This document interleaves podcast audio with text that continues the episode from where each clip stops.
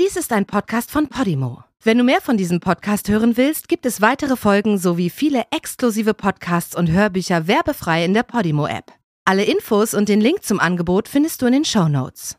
29. August 2018. Ganz Deutschland ächzt seit Monaten unter einer Hitzewelle, die es so seit Beginn der Wetteraufzeichnung nicht gegeben hat. Es ist zu heiß, zu trocken, seit April bricht jeder Monat Temperaturrekorde. Auch in Hamburg ist es mit 26 Grad hochsommerlich warm, als sich eine junge Frau im schwarzen Bleistiftrock und pinkem T-Shirt die dunklen Haare zum Dutt wickelt und die Gangway zur Aida Luna betritt. Auf dieser Kreuzfahrt werden die 2200 Reisenden Island besuchen, Grönland kennenlernen und an der kanadischen Küste entlangfahren, bis das Schiff letztendlich am 14. September in New York City anlegt. Niemand von ihnen wird diese Reise je wieder vergessen. Doch das liegt nicht am schönen Wetter, den ausladenden Buffets, den Destinationen oder dem abendlichen Unterhaltungsprogramm. Es liegt an der jungen Dame in schwarzem Bleistiftrock und pinkem T-Shirt. Schon bald zieht sie die Aufmerksamkeit vieler Passagiere auf sich. Sie scheint manchmal mit schriller Stimme Selbstgespräche zu führen und ihre Stimmung schwankt extrem. Immer wieder fällt sie durch unberechenbares Verhalten auf. Aber es gibt auch noch einen anderen Grund, warum sie die Blicke auf sich zieht. Die Passagiere kennen diese Person. Es dauert nicht lange und fast alle an Bord wissen, um wen es sich bei der jungen Frau handelt. Sie kennen sie aus dem Fernsehen. Sie fragen nach Autogrammen und wundern sich, mit welchem Namen sie unterschreibt. Auf den Zetteln steht Lana Kaiser. Lana muss auf dieser Fahrt einiges ertragen. Manche Reisende akzeptieren ihre neue Identität nicht, das ärgert sie. Doch ist man freundlich zu ihr, plaudert sie gern an der Bar und hat nichts gegen ein Selfie. Sie kann aber auch abweisend und gemein sein, besonders wenn sie zu viel getrunken hat. Dann müssen die anderen Reisenden einiges ertragen. Nach anderthalb Wochen auf dem Schiff in der Nacht auf den 9. September will Lana einen Arzt sprechen. Sie hat sich an einer Glasscherbe geschnitten und blutet an der Hand. An der Rezeption informiert man Lana, dass das Schiffshospital zu dieser Zeit geschlossen hat. Sie wird wütend, schimpft und stürmt davon, löst mehrmals mutwillig den Alarm aus. Das Personal scheint den Ernst der Lage zu erkennen und lässt die verletzte Person auf dem ganzen Schiff per Lautsprecherdurchsage ausrufen. Sie solle zum Schiffshospital zurückkehren, doch sie reagiert nicht. Wenig später, gegen 5 Uhr morgens, werden die Passagiere der Aida Luna noch einmal unsanft geweckt. Eine Durchsage des Kapitäns, deren Wortlaut uns vorliegt, schallt durch alle Kabinen. Einen Passagier suchen wir an Bord unseres Schiffes. Wir wissen zurzeit nicht, wo er sich hier an Bord aufhält. Von daher habe ich mich entschieden, direkt die höchste Eskalationsstufe zu wählen. Es sind also alle Besatzungsmitglieder auf dem Weg, beziehungsweise es haben sich bereits alle auf ihre Notfallpositionen gemeldet. Wir suchen nun das gesamte Schiff ab auf der Suche nach der Person. Ich hoffe, Sie sehen es mir nach, dass ich Sie so früh am Tag gestört habe. Ich denke, es ist aber nachvollziehbar, dass wir in einer solchen Situation keine Zeit verlieren möchten und diese Person so schnell wie möglich finden möchten.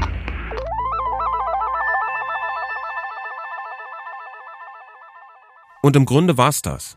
Das ist mehr oder weniger alles, was wir sicher über die letzten Tage und Stunden von Lana Kaiser wissen der Person, welche die meisten von uns vor nun beinahe 20 Jahren unter einem anderen Namen kennengelernt haben. Daniel Kübelböck.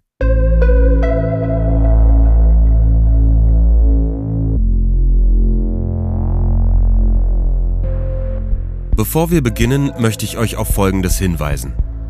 Es werden in dieser und anderen Folgen Suizid, psychische Erkrankungen, Homophobie, Gewalt und Transfeindlichkeit thematisiert.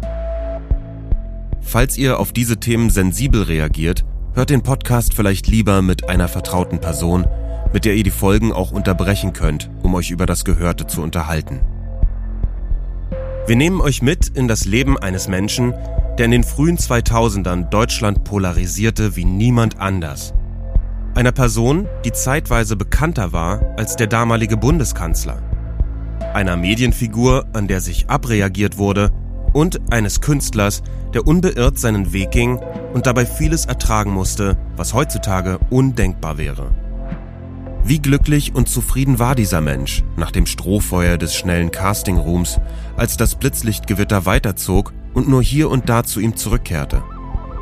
Diesen und anderen Fragen wollen wir nachgehen und dafür haben wir mit denen gesprochen, die dabei waren.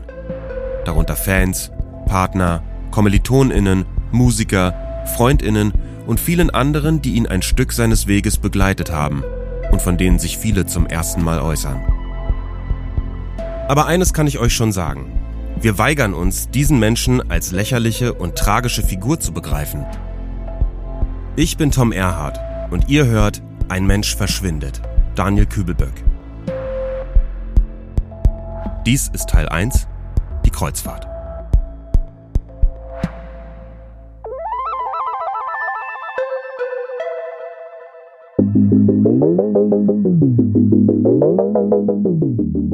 Falls ihr euch nicht so richtig erinnert, wer Daniel Kübelböck eigentlich überhaupt war, hier mal ein kleiner Reminder. Im November 2002 startet die erste Staffel der Castingshow Deutschland sucht den Superstar auf RTL. Knapp 10.000 Menschen wollen mitmachen. Viele von ihnen werden zu Castings eingeladen, darunter auch ein gewisser Daniel aus Eggenfelden in Bayern. Also es ist eine Kleinstadt in Niederbayern, eine coole Stadt und ja, und jetzt bin ich da. Seine quietschige Stimme, die knalligen Klamotten, sein stolz zur Schau gestelltes Selbstbewusstsein, sein lauter quirliger Charakter. Kaum jemandem gelingt es, bei diesem Teenager wegzuschauen. Oh, rotten Mary, keep on burning.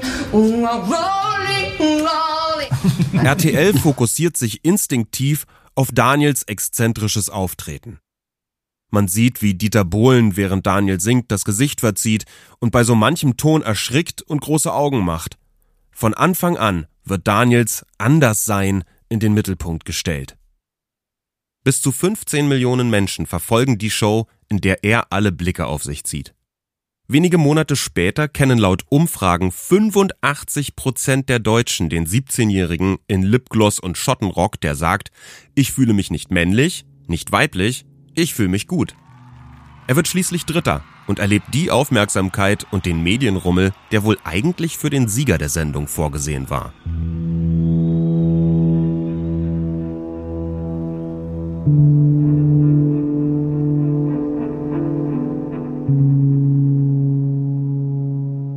Aber unsere Geschichte beginnt mit dem Ende und den wahrscheinlich letzten Tagen im Leben der Person, die 2002 als Daniel Kübelböck bekannt wurde und knapp 16 Jahre später als Lana Kaiser an Bord der Aida Luna geht. Also ich habe das so empfunden, dass das kein Problem war. Es gab natürlich Leute, die gesagt haben, guck mal, da läuft er jetzt mit Frauenkleidern rum, äh, fällt etwas aus der Norm. Das ist Katharina Bachmann. Auf der Kreuzfahrt mit der Aida Luna nach New York war sie als Edutainerin beschäftigt. Sie hat Kochkurse und andere Workshops geleitet.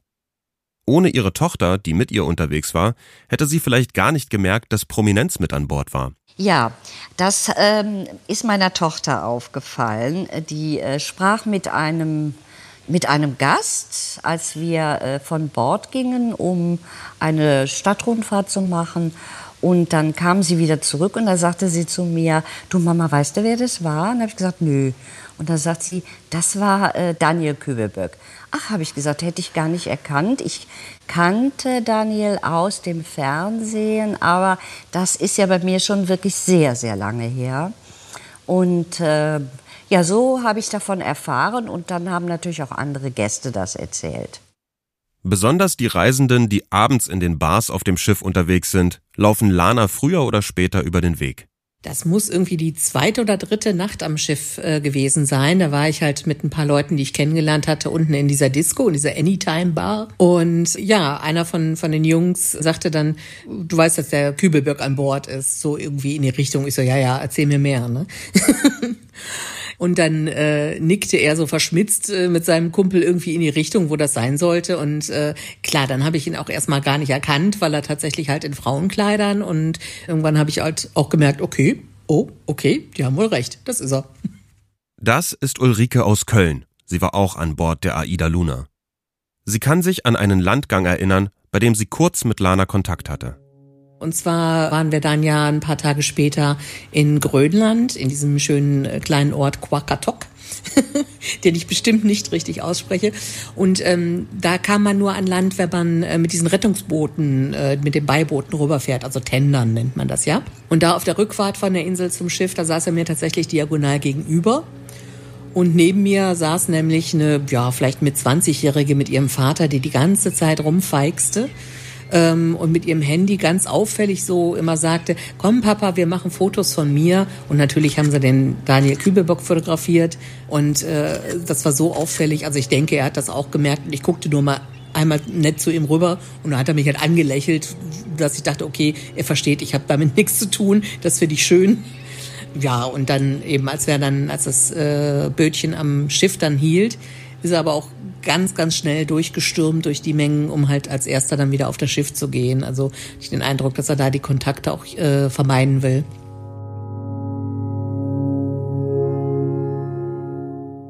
Nicht, dass ihr euch wundert. Die Mitreisenden, die wir interviewt haben, die sprechen von Daniel, benutzen männliche Pronomen. Das ist auch bei vielen anderen Interviews so. Das bringt uns natürlich in ein Dilemma. Wir möchten die Identität von Lana respektieren und die richtigen Pronomen, in diesem Falle sie, verwenden. Gleichzeitig möchten wir diese Geschichte auf verständliche Art erzählen und müssen damit umgehen, dass die meisten, die wir für diesen Podcast interviewt haben, nur von Daniel sprechen. Der Künstler Philipp Gufler ist Fan der ersten Stunde.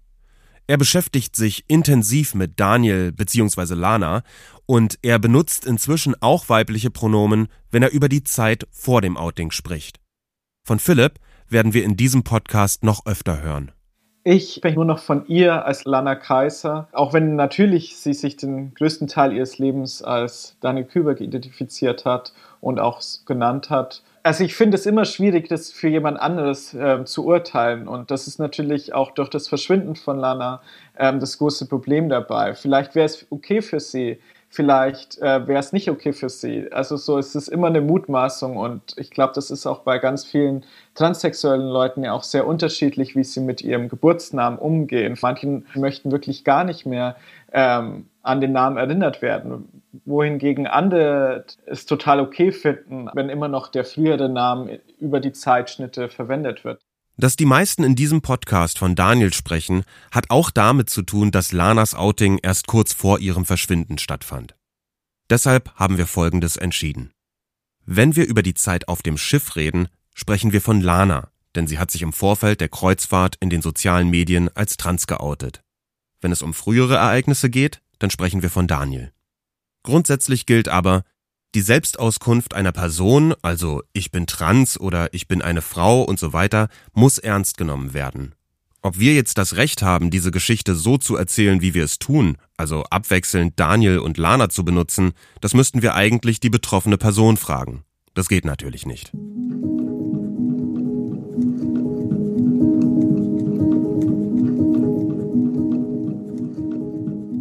Zurück zur Kreuzfahrt. Lana wird von manchen wiedererkannt, andere haben sie gar nicht bemerkt, wieder andere fühlen sich von ihr gestört. Sie vermuten, dass Lana mit ihren Outfits Aufmerksamkeit erregen will. Dabei sind diese Outfits nicht besonders skandalös. Weiße Bluse, schwarzer Rock und Perlenkette. Ein anderes besteht aus einem Kleid mit Leopardenmuster, welches allerdings von einer beigen Strickjacke im Zaum gehalten wird. Ein anderes Kleid wirft elegante Falten in Pastellfarben, dazu trägt Lana Strasskollier und immer passende Ohrringe und die schulterlangen dunklen Haare zum Dutt gebunden. Auf der einen Seite eben war es natürlich so dieses skandalträchtige, oh Gott, wie, wie sieht denn der jetzt aus? Ne, was ist denn da los? Warum denn jetzt als Frau? Und auf der anderen Seite halt tatsächlich dieses, ja, wir haben von denen gehört, die neben ihm die Kabine haben und da ist immer laut und Lärm und der grölt rum und der flippt aus. Doch dieser Tratsch, an den sich Ulrike erinnert, ist nicht so extrem, dass er die deutsche Presse vor dem Unglück am 9. September 2018 erreicht. Erst als sich in Deutschland die Nachricht von Lanas Verschwinden herumspricht, melden sich viele zu Wort. Dazu gleich.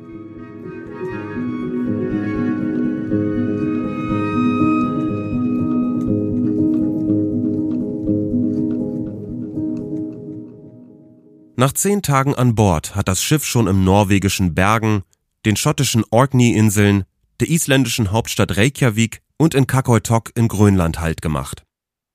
Am 8. September ist die Aida Luna den ganzen Tag auf See, es ist Samstagabend und Katharina Bachmann, die auf dem Schiff arbeitet, vertritt sich nochmal die Beine. Das war genau der Abend, äh, an dem ich äh, Daniel oben in der Anytime Bar gesehen habe, fröhlich sitzend mit Gästen. Und ich habe dann noch mal meine Runde gemacht und habe dann zu meiner Tochter gesagt, ach, ich gehe jetzt schlafen, ich bin jetzt müde. Und ich bin dann in die Kabine gegangen und dann war das, äh, ich meine, es war zwischen halb zwei und zwei äh, ging der Alarm los. Wie wir heute wissen, will Lana am 9. September kurz nach Mitternacht die Schiffsärztin sprechen. Sie hat sich in ihrer Kabine an einer zerbrochenen Glasflasche geschnitten aber das Schiffshospital ist zu dieser Uhrzeit geschlossen. An der Rezeption kann man ihr nicht weiterhelfen. Lana wird wütend, schimpft, läuft davon, löst mehrmals mutwillig den Alarm aus und verschwindet spurlos. Wie alle Passagiere wird auch Ulrike geweckt. Da habe ich natürlich sehr eindrücklich in Erinnerung, dass ich schon im Bettchen lag und dann durch die Durchsage in die Kabinen vom Kapitän halt erstmal äh, in einem sehr strengen Ton Herr Daniel Kaiser Kübelböck sofort zur Rezeption gerufen wurde. Mal abgesehen davon, dass ich dann natürlich auch aufgeschreckt bin, weil ich ja schon geschlafen hatte und ähm, zuerst dachte ich, ach, jetzt bitte, ne, jetzt lass ihn keinen Quatsch gemacht haben, der irgendwie zu Ärger führt. Ne? Wenig später gibt es eine zweite Durchsage. Die Person solle sich bitte sofort melden. Dann gibt es einen Alarm in verschiedenen Sprachen und einen Crew Alert mit dem Hinweis This is not an exercise. Dies ist keine Übung. Also eben in der Nacht war es ja auch wirklich erstmal klären, wie ist die Situation, weil es ja offenbar auch erstmal nicht ganz klar war, ob er nun wirklich ähm, da über diese Brüstung äh, gesprungen ist, gefallen ist, wie auch immer, oder ob er sich irgendwo versteckt. Also es wurden danach halt auch tatsächlich die Crewmitglieder mussten in jede Kabine schauen und haben das ja auch gemacht und, und geguckt, ob, ob er irgendwo doch vielleicht einfach ist. Ne? Also ich fand die Kommunikation war tatsächlich so, dass das ähm, ja auch protokollmäßig natürlich gemacht wurde. Ne? Wir suchen jetzt überall, dann wurden Beiboote zu Wasser gelassen. Das hat man natürlich auch durch die Durchsagen, die an die Crew sich dann gewendet haben, mitbekommen. Die waren dann auch nicht mehr in der Kabine, aber auf dem, Ho äh, auf dem Gang, das hört man ja da trotzdem. Und im Verlaufe der Zeit, also wir bekamen dann halt, ich weiß gar nicht mehr, wann genau die erste Information, dass eben man über Bord ist. Der Name wurde dann auch nicht mehr wiederholt und äh, eben wie es halt jetzt abläuft, dass wir halt jetzt äh, suchen müssen und kreisen, dass das Schiff ja so ein Protokoll durchläuft, dass der Hafen ausfällt und also was. Das wurde immer sehr sehr eng äh, kommuniziert und ähm, das fand ich eigentlich auch gut. Und dann trieben sich natürlich auch gleich Gäste an der Stelle, äh, wo er angeblich äh, runtergesprungen sein soll. Äh, da waren dann welche, die da mit äh, Fotoapparat liefen. Aber äh, unsere Crew hat das toll abgesperrt. Also hat wirklich versucht, ähm, dass da nicht so ein Auflauf passiert. Und die haben dann gebeten, gehen Sie bitte weiter, das ähm, wird jetzt hier noch untersucht und so. Und die Gäste haben sich auch äh, zum allergrößten Teil daran gehalten. Aber wie das eben immer so ist, es gab auch ein paar sehr wenige, die sich natürlich dann unwirsch geäußert haben. Ne? Äh, wie kann man denn sowas machen? Jetzt müssen wir darunter leiden.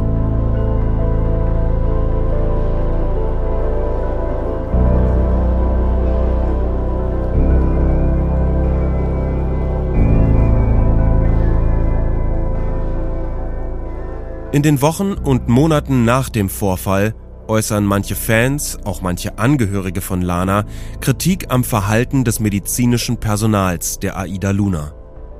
Wir haben versucht, mit der diensthabenden Schiffsärztin Kontakt aufzunehmen, leider ohne Erfolg. Wir haben jedoch schriftlichen Kontakt mit einer Person, die das Bordhospital auf Schiffen verschiedener Reedereien geleitet hat und unter anderem auch auf der Aida Luna. Diese Person will anonym bleiben. Meine Recherchepartnerin Ilona Toller wird die Antworten nachsprechen. Frage 1. Was kann ich tun, wenn ich außerhalb der Öffnungszeiten des Schiffshospitals ein Problem habe? Patienten melden sich in der Regel an der Rezeption. Die Mitarbeiter sind geschult, nach einem Algorithmus die Dringlichkeit einzuschätzen. Dann wird der diensthabende Arzt kontaktiert.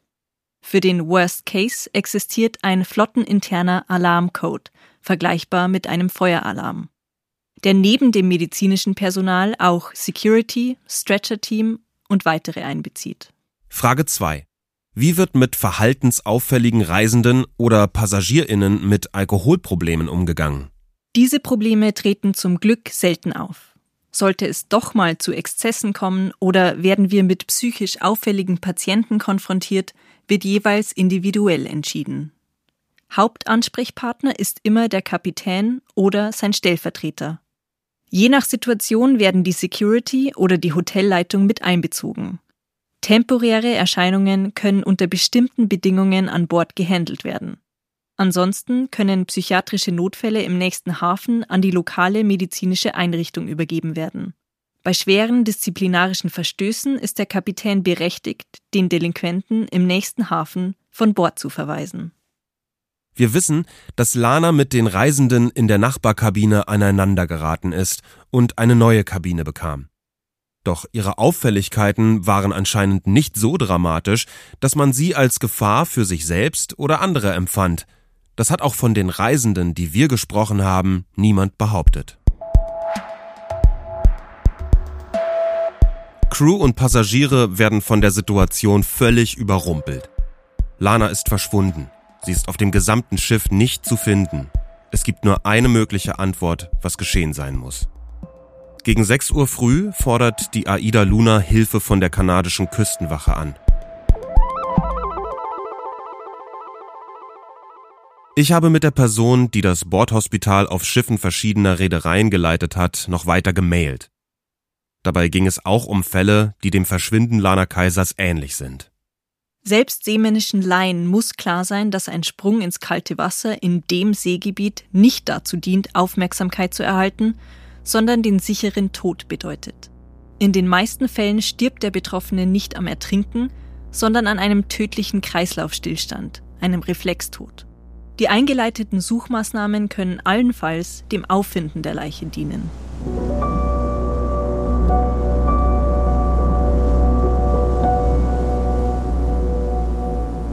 Die Aida Luna fährt in der Labradorsee, knapp 200 Kilometer vor der Küste Neufundlands, jetzt 15 Stunden lang in einem bestimmten Radius Planquadrat für Planquadrat ab. Das ist Vorschrift, wenn es als sicher gilt, dass ein Mensch über Bord gegangen ist. Zunächst zerreißen die Bootsscheinwerfer der kanadischen Küstenwache die Morgendämmerung. Später kreisen gelbe Helikopter am wolkenlos blauen Himmel. Alle suchen mit Hochdruck nach Lana. Ein Passagier, der anonym bleiben will, erinnert sich. Also es war erstmal sehr, sehr angespannt, die Situation.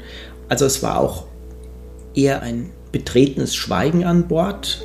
Also normalerweise läuft ja dann an verschiedensten Stellen Musik und, und äh, ein bisschen, ein bisschen ja, Animation seitens des Animationsteams. Das war an dem Tag alles sehr, sehr eingeschränkt, sehr, sehr ruhig. Und durch das schöne Wetter war es ganz angenehm, aber es war eher ein sehr, sehr ruhiger Tag mit Ausnahme halt logischerweise der, der äh, Überflüge von Hubschrauber und äh, Flugzeug, was die ja bei der Suche beteiligt waren. Ein anderes Kreuzfahrtschiff, die MS Süderdamm von der Reederei Holland America Line, ist auch in der Gegend und muss nach Seerecht bei der Suche helfen. Doch die Chance, Lana zu bergen, ist gering. Solange in der Kleidung oder der Lunge eines verunglückten Menschen Luft ist, kann der Körper noch an der Wasseroberfläche treiben. Doch nach einer Weile geht er unter. Ich fand es aber natürlich trotzdem wertvoll und gut zu suchen. Aber ich sag mal, andere Passagiere äh, waren dann auch durchaus so, dass die sagten, äh, na, bringt doch eh nix und äh, das andere Kreuzfahrtschiff, das die auch suchen müssen, da würde ich ja äh, die alle verklagen, äh, ist doch alles sinnlos und uns geht hier der Urlaubstag flöten. Also da, die Stimmen gab es leider tatsächlich auch. Ne? Mich hat mich persönlich hat es an dem Tag beeinflusst, weil ich zum Beispiel zum Mittagessen äh, draußen an der Reling halt an einen großen Tisch mich gesetzt hatte. Ich war ja allein auf der Reise unterwegs, dann habe ich mich dazu gesetzt, um natürlich auch Gespräche zu führen. Und dann waren dann aber halt tatsächlich genau auch die Menschen, die das so sahen und halt sich wirklich, fand ich, sehr, sehr despektierlich geäußert haben. Ähm, Und wo ich dann tatsächlich den Tisch auch verlassen habe und vorher gesagt habe, man möge doch überlegen, wie es wäre, wenn man selbst jemanden verliert, äh, dass man sich doch äh, zumindest dann auch dran festhalten kann, wenn der Körper gefunden wird, egal in welchem Zustand. Noch während der Suche erreicht die Nachricht des Unglücks die deutschen Medien. Aus einem Gerücht wird eine unbestätigte Meldung, die bald zur traurigen Gewissheit wird. Am 10.9. gegen Mittag gibt AIDA Cruises folgende Pressemitteilung heraus.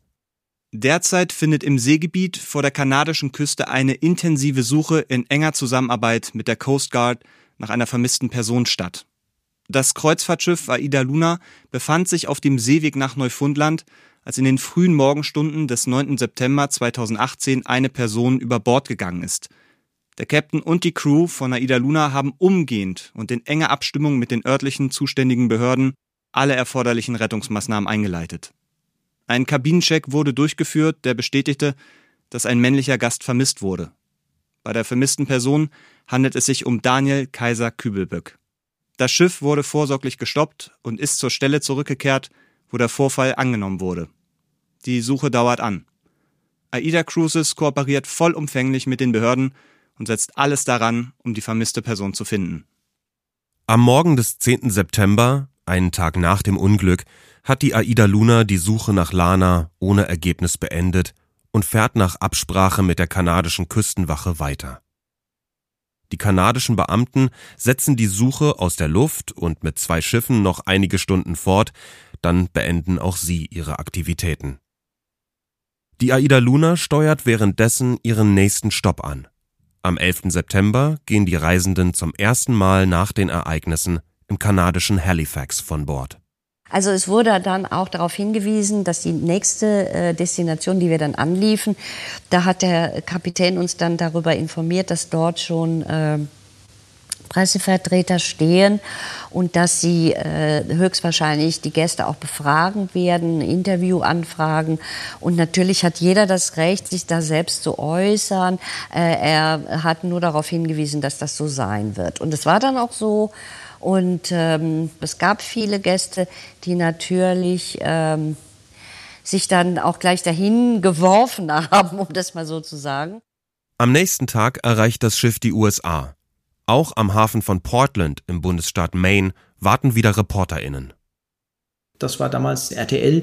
Die haben äh, gefragt, ob wir was dazu sagen wollen. Wir haben gesagt, ja, wir können was sagen, wir wollen aber auf keinen Fall gefilmt werden und die haben die Kamera halt einfach auf der Bank liegen gelassen und haben trotzdem gefilmt. Dann quasi von hinten und wir sind aber von Bekannten erkannt worden, die logischerweise sowohl die Statur als auch äh, Bekleidungsteile kennen. Gewollt, ungewollt, ausgetrickst, erfunden, angeblich wahr, ganz egal. Nach dem Unglück überschlägt sich die deutschsprachige Boulevardpresse. Bunte, Mysteriös. Sänger verschwindet spurlos von Kreuzfahrtschiff.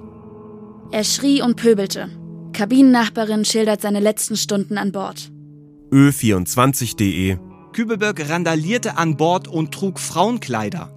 Bild. Das schrille Leben des Ex-DSDS-Stars. Gala. Daniel Kübelböck. Freundin glaubt, er ist nicht freiwillig gesprungen. In. War es Mord? Die dramatischen Szenen auf dem Kreuzfahrtschiff. Jetzt kommt alles raus. Okay Magazin. Daniel Kübelböck.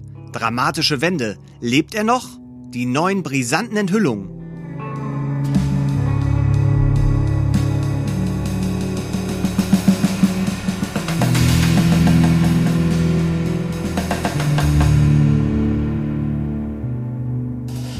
Ja, so Schlagzeilen, äh, die dann vielleicht etwas melodramatisch aufgezogen sind, die dann immer gleich Erklärungen anbieten. Er ist mit der grausamen Welt nicht zurechtgekommen oder der Beruf hat ihn überfordert oder die Berühmtheit als äh, ja, Medienstar äh, hat er nicht bewältigt. Das sind meistens falsche Kausalitäten, die immer hergestellt werden, äh, denn häufig steckt eben eine psychiatrische Erkrankung dahinter. Und Depressionen zum Beispiel sind eigenständige Erkrankungen und nicht Reaktionen auf schwierige Lebensumstände, wie die meisten Menschen fälschlicherweise glauben. Das ist Professor Dr. Hegel von der Stiftung Deutsche Depressionshilfe. Er ist Experte für Suizidberichterstattung und hat uns erklärt, worauf es dabei zu achten gilt. und wie unbedachte Berichterstattung zu Nachahmungstaten führen kann. Und wenn es nun jemanden gibt, den man vielleicht schätzt oder der ähm, hier Vorbildfunktion hat und da wird berichtet über diesen Suizid und vielleicht auch noch über die Methode und den Ort, dann ist es manchmal etwas, was dann die Menschen über die Schwelle hebt, dass sie dann auch so eine schreckliche Tat begehen. Da kann dann äh, doch der Eindruck entstehen, Suizid ist tatsächlich eine Option ähm, und dann eben die Schwelle senken, das auch zu tun. Das ist, ist immer das Risiko bei diesen Berichterstattungen. Im deutschen Pressekodex steht unter Richtlinie 8.7 Selbsttötung Die Berichterstattung über Selbsttötung gebietet Zurückhaltung. Dies gilt insbesondere für die Nennung von Namen, die Veröffentlichung von Fotos und die Schilderung näherer Begleitumstände. Vor allem die Boulevardpresse versieht ihre Artikel zwar mit einem kleinen Hinweis am Ende, ignoriert davor aber diese Vorgehensweise komplett. Vermutungen, Gerüchte und absurde Theorien werden ohne große Vorbehalte verbreitet. Die Aufgabe der Journalisten ist ja meistens, äh, Emotionen auch anzusprechen. Ähm, da wäre hier die Bitte, dass man sich hier zurückhält äh, bei Suiziden, wenn berichtet werden muss, äh, weil die Person so prominent ist dass das sachlich passiert, äh, dass man äh, keine Diskussionen zu der Methodik äh, macht, möglichst dazu auch wenig Informationen gibt, keine Fotos des Tatortes. All diese Dinge erhöhen das Risiko der Nachahmung. Die Boulevardpresse holt sich von einigen AIDA-PassagierInnen aber genau das. Mehr noch, einige berichten, dass sie Geld für Aussagen geboten bekamen. Je krasser, umso besser. Auch Fotos werden gern genommen. Selfies mit Lana, heimlich gemachte Aufnahmen von ihr, angebliche Bilder von ihrer Kabinentür, angeblich mit Blutspuren daran, Fotos von dem Deck, auf dem sie zuletzt gesehen wurde. Manche Nachrichtenportale veröffentlichen mehrere Artikel pro Tag, die auf gar nichts basieren. Und die Fotos des leeren Decks, der Kabinentür, die Selfies, all das landet auf den Titelseiten der Klatschpresse und der Boulevardzeitungen.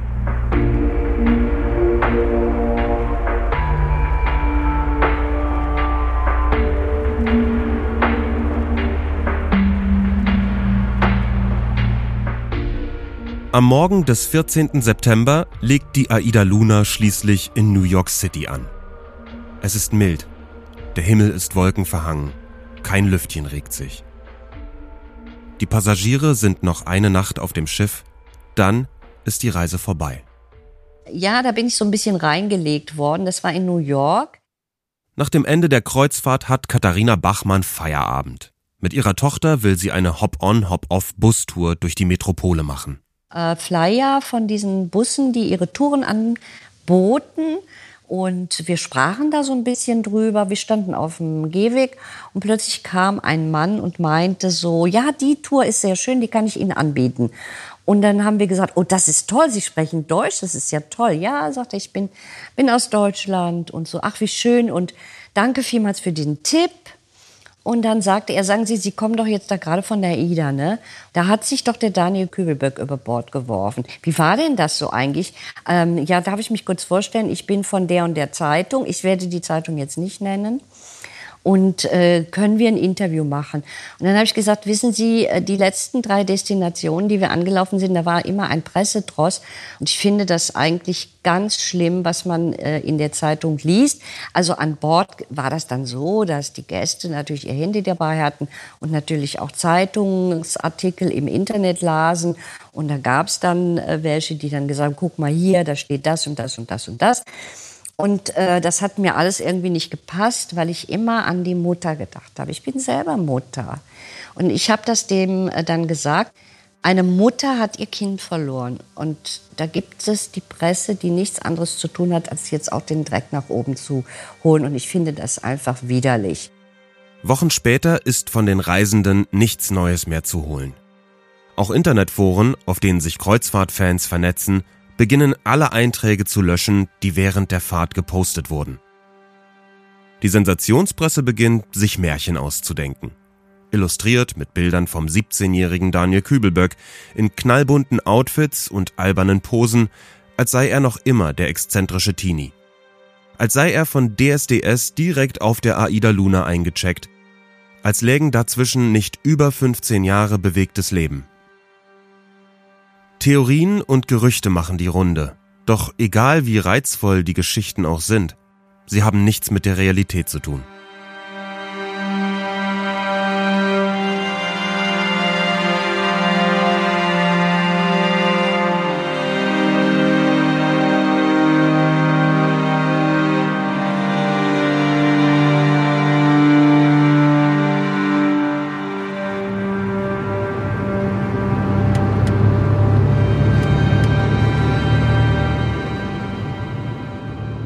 Anfang Juni 2021. Ilona und ich sind eine Woche in Niederbayern unterwegs, auf den Spuren Kübelböcks.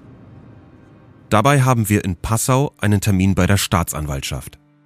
Es ist grundsätzlich so, bei ungeklärten Todesfällen oder vermissten Fällen äh, sind, äh, die, ist die Kriminalpolizei, meistens macht es der Kriminaldauerdienst, äh, verpflichtet zu überprüfen, ob es irgendwelche Anhaltspunkte für Straftaten gibt. Und deswegen werden sogenannte Todesfallermittlungen durchgeführt, zusammen mit der Staatsanwaltschaft, die dann auch entscheidet, äh, ob weitere Ermittlungen erforderlich sind oder ob man die dann abbricht, weil die Todesursache geklärt ist. Walter Feiler ist Oberstaatsanwalt in Passau, wo Lana zum Zeitpunkt ihres Verschwindens noch als Daniel Dominik Kaiser Kübelböck gemeldet war. Die kanadische Polizei beginnt zunächst mit Ermittlungen, über die internationale Polizeiorganisation Interpol fordert die Kriminalpolizei Passau dann die Unterlagen an und übernimmt den Fall. Ja, das war ähm, nicht so einfach äh, und da war die Kripo auf die Mitarbeit der Reederei angewiesen, die auch dort äh, Material zur Verfügung gestellt haben, insbesondere auch Videoaufzeichnungen. Also es gibt, ist so, dass es die Videos, die man sieht, die zur Verfügung gestellt äh, wurden, sind äh, relativ undeutlich.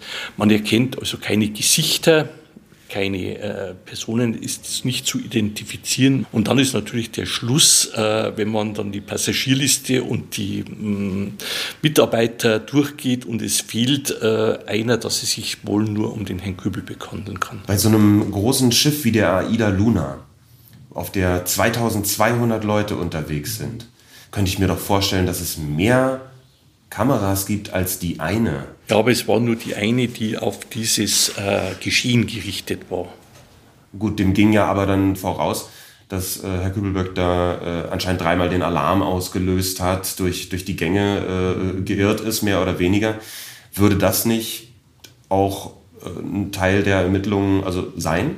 Ja, das weiß ich jetzt nicht mehr, also es ist schon lange her. Also ich habe nur dieses eine Video gesehen. Das Video, von dem Walter Feiler spricht, ist nie veröffentlicht worden. Also grundsätzlich äh, wäre in bestimmten Fällen das möglich gewesen, aber man macht es natürlich nicht, weil es betrifft höchstpersönliche Vorgänge. Man macht es auch grundsätzlich nicht äh, bei anderen Suizid oder äh, ist ja die Berichterstattung in der Regel auch sehr zurückhaltend und äh, Bilder etc. über den Hergang, das kommt für uns überhaupt nicht in Frage. Ist es für Sie ein, ein klarer Fall? Ja, eigentlich ist es ganz klar.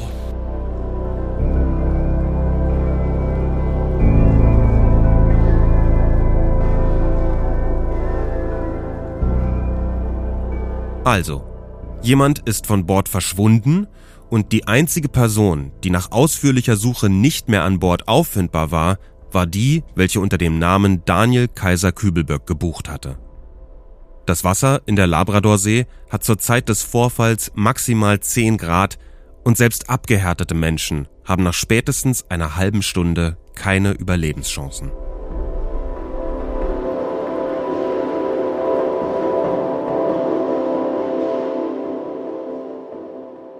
Wir haben Hans-Jörg Kunze, den Pressesprecher der AIDA, telefonisch um ein Interview gebeten, doch er hat abgelehnt. Wir haben viele Crewmitglieder angeschrieben, doch außer Katharina Bachmann, die als Edutainerin an Bord war, wollte uns niemand offiziell Auskunft geben. Und so bleibt selbst drei Jahre später nur die Pressemitteilung, die ihr vorhin gehört habt. Die Gerüchte, die Anschuldigungen, die problematische Schilderung einer transidenten Person und die Spekulationen über die Motive ihrer Handlungen stehen einfach weiter im Netz. Es gibt Menschen, die so sind und die dann sicherlich auch auf solche Sensationsberichte abfahren. Und das ist eine Wechselwirkung. Ne? Und dann wird, äh, wie man so schön sagt, eine Sau durchs Dorf getrieben. Und äh, ich will damit jetzt auch nicht sagen, es sind alle daran schuld, dass Daniel Kübelberg tot ist, um Gottes Willen. Ne? Aber wie man generell mit so Menschen umgeht, ne? so um den Kreis zu schließen mit diesen berühmten Paradiesvögeln, ne? dass sich da alle mal so ein bisschen an, an die Nase fassen sollten, ne? wie man sich denn da verhält oder denkt. Ne? Und was ist eigentlich so schlimm daran, wenn jemand anders ist? Was ist denn schon anders? Was ist normal? Ne? Ulrike hat sich nach der Kreuzfahrt noch lange Zeit Gedanken über diese Reise gemacht. Es war natürlich ein gefundenes Fressen für die Berichterstattung, dass er da halt äh, dann als Frau unterwegs war meistens. Aber es wurden, glaube ich, zu viele Spekulationen wieder an, an, an den Tag äh, gezogen. Ich denke immer nach wie vor, es weiß keiner, wie es wirklich war. Ähm, das war mir zu viel durcheinander gemischt und dieses, äh, ja, da ist jemand sehr schräg und dann passt aber auch alles da rein, was wir reinpassen können, um eine Sensation draus zu stricken. Und letztendlich, ähm, dass es ihm einfach nicht gut ging, offenbar. Also ich, das ist etwas, was ich gewillt bin zu glauben, dass er vielleicht wirklich die psychische Erkrankung in dem Moment hatte ähm, und nicht die Hilfe bekommen hat, die er hätte bekommen können oder die er auch noch nicht annehmen konnte. Ähm, das gerät bei sowas dann immer in den Hintergrund und das finde ich dann tragisch. Und so bleiben statt Antworten immer neue Fragen. Angeblich hat Lana einer Handvoll Mitreisender gesagt, dass sie für eine Geschlechtsangleichung nach Amerika reist. In ihrer Kabine wird eine Packung Estradiol gefunden, ein verschreibungspflichtiges Präparat, das bei geschlechtsangleichenden Hormontherapien zum Einsatz kommt. Wer hat es ihr verschrieben? Sie war auf einer Vergnügungsreise und generell ein kontaktfreudiger Mensch. Warum war sie allein unterwegs? Welchen Grund gibt es für ihr mutmaßlich unberechenbares Verhalten? Was hat es mit dem Instagram-Account auf sich, den sie während der Reise unter dem Namen Rosa Luxem führt?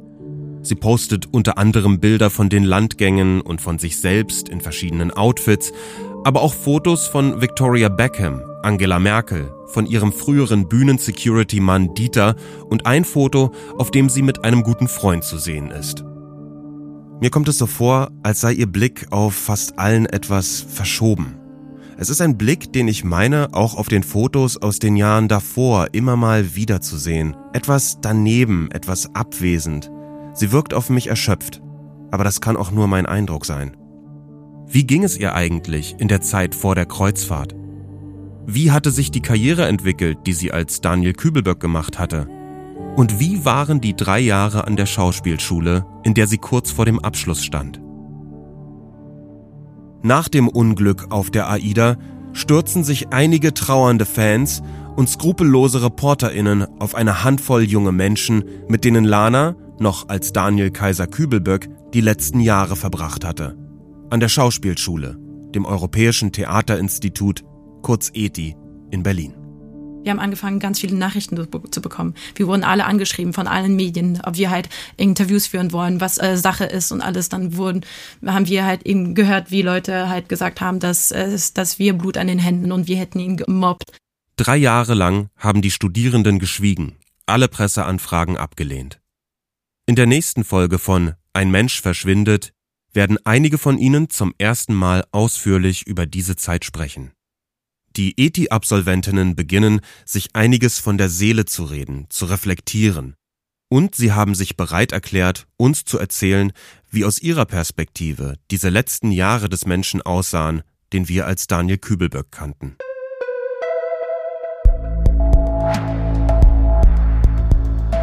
Ich habe mindestens fünf, sechs Mal davon geträumt, dass er wieder auftaucht, dass er auf einmal da ist, dass da nichts passiert ist und dass er verschwunden war und äh, dass er sich versteckt hatte oder irgendwo in Brasilien oder so. Ich glaube, jetzt ist es, ist es Zeit vergangen. Er ist für tot erklärt worden. Ich glaube, dass vielleicht jetzt die Leute, die sich wirklich sowas anhören, tatsächlich das wissen wollen, was passiert ist. Ein Mensch verschwindet. Daniel Kübelböck ist ein Podcast von Podimo, produziert von Bose Park Productions. Recherche und Redaktion Ilona Toller, Caroline Köhler und ich, Tom Erhardt. Redaktionsassistenz Clara Neubert und Gloria Udosi. ProduzentInnen Sue Holder und Chris Guse.